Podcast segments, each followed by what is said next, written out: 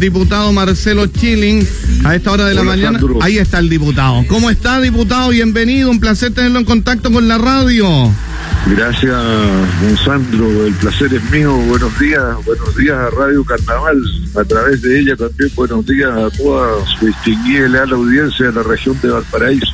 Muchas gracias, diputado. Un placer tenerlo en contacto con la carnaval. Diputado Marcelo Chilling, señoras y señores, con nosotros aquí en la radio que más se escucha a lo largo y ancho de esta quinta región costa. Oiga, diputado. eh, Antes, antes de que me diga, oiga, diputado, quiero decirle algo. por favor, adelante, En diputado. alguna conversación anterior, usted me preguntó para ilustrar a las personas que lo escuchan que qué pensaba yo que iba a ocurrir con el- la reforma que permitía la- el retiro del 10% de las AFP, de lo que tiene cada quien ahorrado.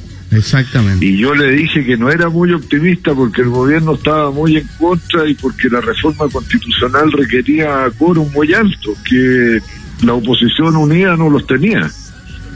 Pero ocurrió que la oposición, yo creo que gracias a la necesidad y al clamor de la ciudadanía, logró el apoyo de un número significativo tanto de diputados como de senadores y ahora ya estamos al borde de que esto sea realidad. En un ratito más lo vamos a ver de vuelta en la Cámara de Diputados. Yo creo que se va a aprobar tal como viene del Senado para ahorrar el trámite.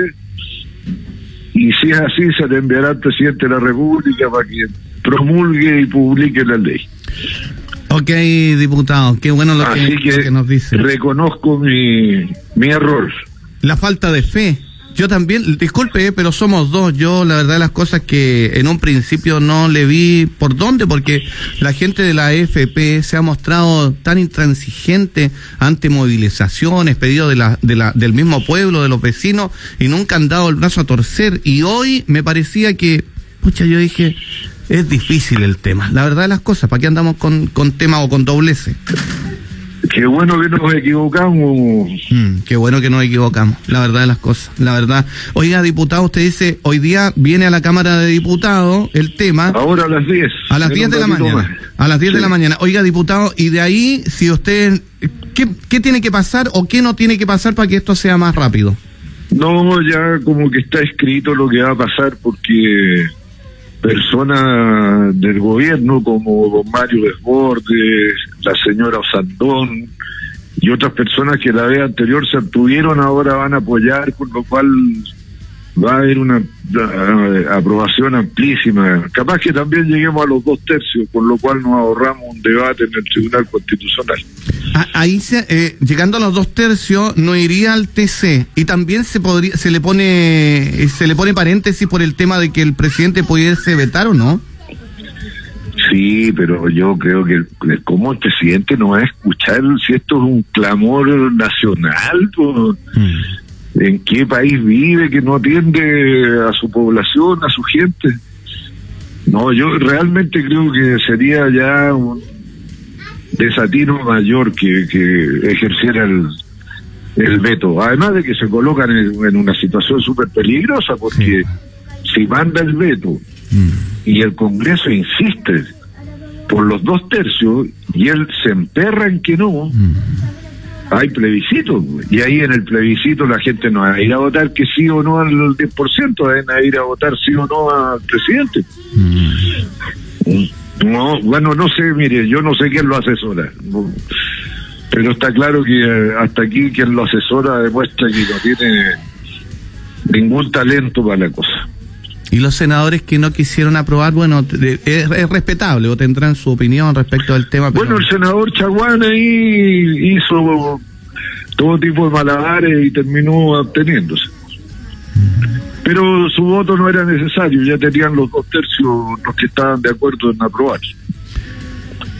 Diputado, eh, la proyección, ¿para cuándo cree usted que esto pudiese ya la gente tener el dinero en la mano? Porque como usted siempre lo ha dicho, la pandemia es hoy, pues no mañana ni en dos meses. Sí, bueno, pero ahí hay una buena noticia también, porque ya como que la Asociación de AFPs de, eh, se resignó a que esto va a ser una realidad y ya está dando instrucciones a sus asociados de hacer el, trámites sin más dilación ni exigencias adicionales de simplificar las cosas y hacerlo rápido.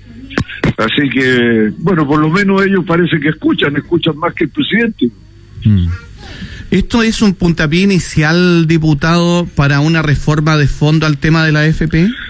No, eso sigue estando pendiente. Esto es una respuesta puntual a la necesidad del momento, que es que la gente pueda tener dinero para cualquier cosa que lo necesite. Pagar cuentas, sobrevivir, comprar alimentos, lo que necesite. Finalmente, el de ellos, ellos verán en que, como, si como dijo Pepe Auto, alguien se quiere comprar un auto, bueno, que se compre un auto. Lo necesitará, no será por comprarlo, no será para comprarlo y venderlo. Así que eso depende de las personas. Este y es para la coyuntura, es para el momento. La otra reforma está pendiente y ahí el gobierno, que mandó un proyecto que se aprobó en eh, la Cámara de Diputados, eh, que consiste básicamente en aumentar en seis puntos la cotización, pero con cargo a las empresas, estos seis puntos manteniendo los diez que aporta el trabajador. En la Cámara de Diputados se aprobó que esos seis puntos, tres fueran a las cuentas individuales, pero en una institución diferente, de carácter público, a la AFP, y que los otros tres fuera de esa misma institución, pero como ahorros eh, colectivos. O sea, para apoyar a los que menos tienen y, a los que van eh, ganan menos y a los que tienen malas jubilaciones. Hay un estudio del, Centro de Investigación y Estudios de la Cámara Chilena de la Construcción que dice que si el 6% completo adicional de cargo patronal va a solidaridad, eh, el aumento de las pensiones ahora es instantáneo y significativo, de las pensiones vigentes, de las que se están pagando ahora, y también de las que vienen para el futuro. Desde luego, las más altas rentas no se benefician de esto, pero el mm. problema no es el de las altas rentas, porque las altas rentas, bueno, no les falta nada, tienen lo necesario. El problema son esas pensiones de 150, 160 mm. mil pesos. Ahí es donde hay que poner el acento. Que son la mayoría. Para que todos los chilenos vivan dignamente, mm. que anden más o menos contentos y no enojados o extenuados por la vida. El diputado Marcelo Chilling, señoras y señores, a esta hora de la mañana con nosotros. Usted recién decía esto es coyuntural, el tema de que del 10%, no es un tema profundo, pero otro tema que es coyuntural y también sería para ayudar un poco a la, a la gente que no la está pasando bien el impuesto a los súper ricos. ¿Es posible eso? ¿En qué contribuye esto por lo demás? Bueno, después de la apuesta que yo hice y bueno, que usted me dice que compartía de que este tema de la recuperación del 10% de los ahorros por los cotizantes de la AFP era bien improbable, ya no me atrevo a decir nada. Mm.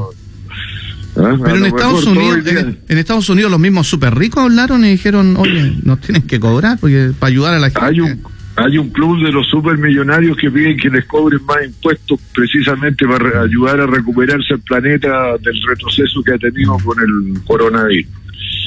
Pero en Chile no, aquí hay unos que tienen el corazón en el pecho y otros lo tienen en el bolsillo.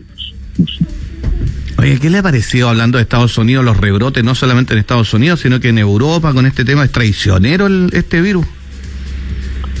Sí, pues esto va para largo. Mm. Afortunadamente han empezado a surgir buenas noticias respecto al progreso en el descubrir y fabricar una vacuna, porque ya a esta altura no hay otro remedio y se ha puesto más acento en la vacuna que en eh, remedios para tratar la enfermedad. Mm. O sea, se ha puesto más el acento en prevenir, que está bien. Yo, y había mucho escepticismo respecto de que esa vacuna estuviera disponible antes de fin de año, pero bueno, ya incluso se habla de que se podría hacer una prueba mm. en nuestro propio país en 3.000 personas.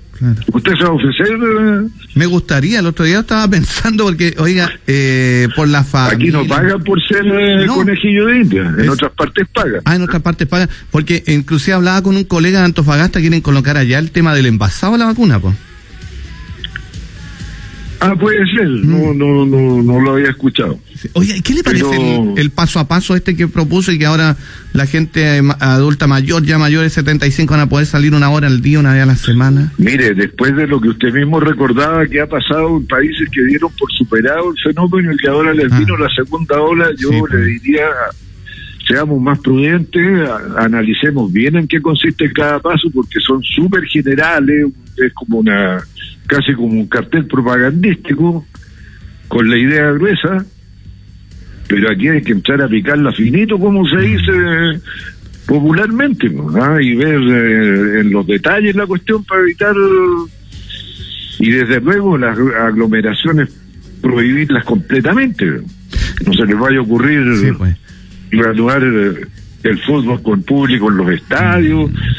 Las clases, y- me parece bien y- eso. y- el alcalde de Santiago de Colina, una alcaldesa aquí en la quinta región, en Hijuela, dijeron, no, este año no van a haber clases.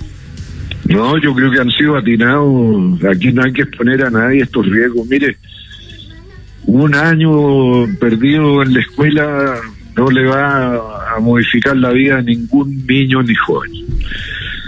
Y es preferible que ese año se cuiden completo y ayuden a cuidarse al resto, a que todos andemos después ahí achacosos y lamentándonos que tenemos enfermos, que, que tenemos muerte en, en- en la familia.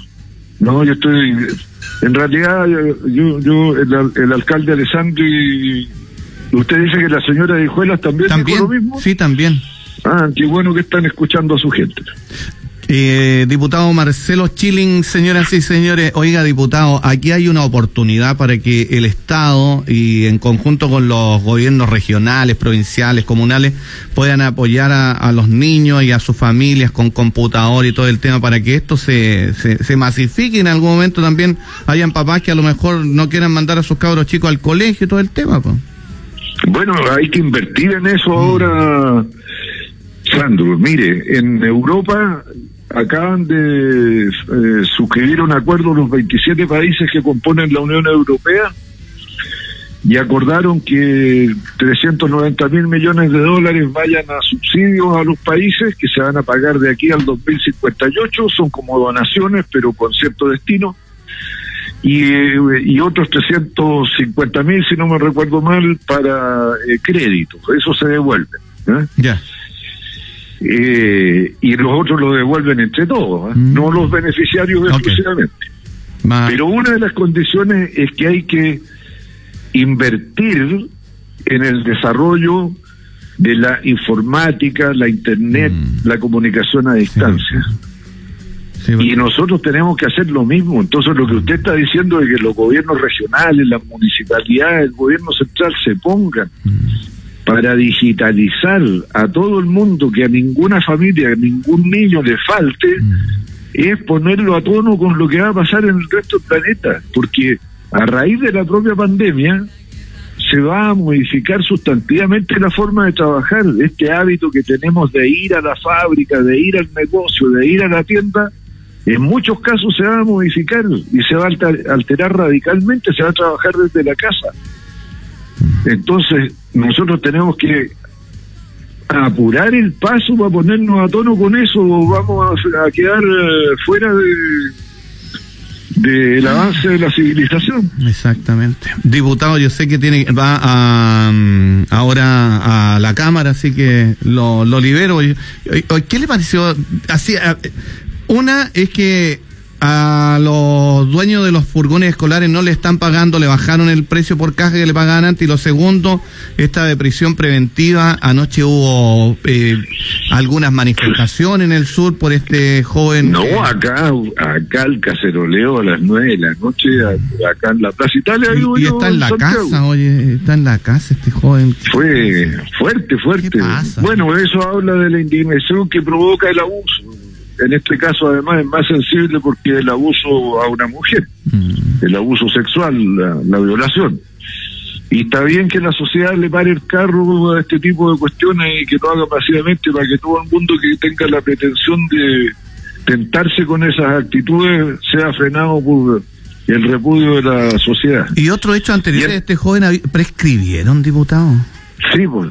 ¿Qué onda? Usted sabe, los plazos de prescripción son, eh, bueno, depende del delito, entre 10 y 15 y 5 años. Y ahora está en la casa. Qué fuerte. Bueno. Con eh, arresto domiciliario total, pero en realidad un, yo encuentro que es un descriterio de los jueces, porque si tenía antecedentes, está bien que hayan prescrito los delitos, pero no los negaron. Y, en- y hay otros que no están prescritos. Entonces, si tiene esos antecedentes, sin duda que es un peligro para la sociedad y hay que dejarlo encerrado. Además, para su propia salud, le fueron a, A quebrar a, a la casa. Y los vecinos sufriendo, el estrés y todo el asunto ahí. No, Sí. Tremendo. Gracias, diputado. Gracias. A usted. Sandro, que esté muy bien. Muy Saludos, amable. cuídese, muy cuídese. amable, Chao. diputado. Don Marcelo Gracias. Chilling, señoras y señores.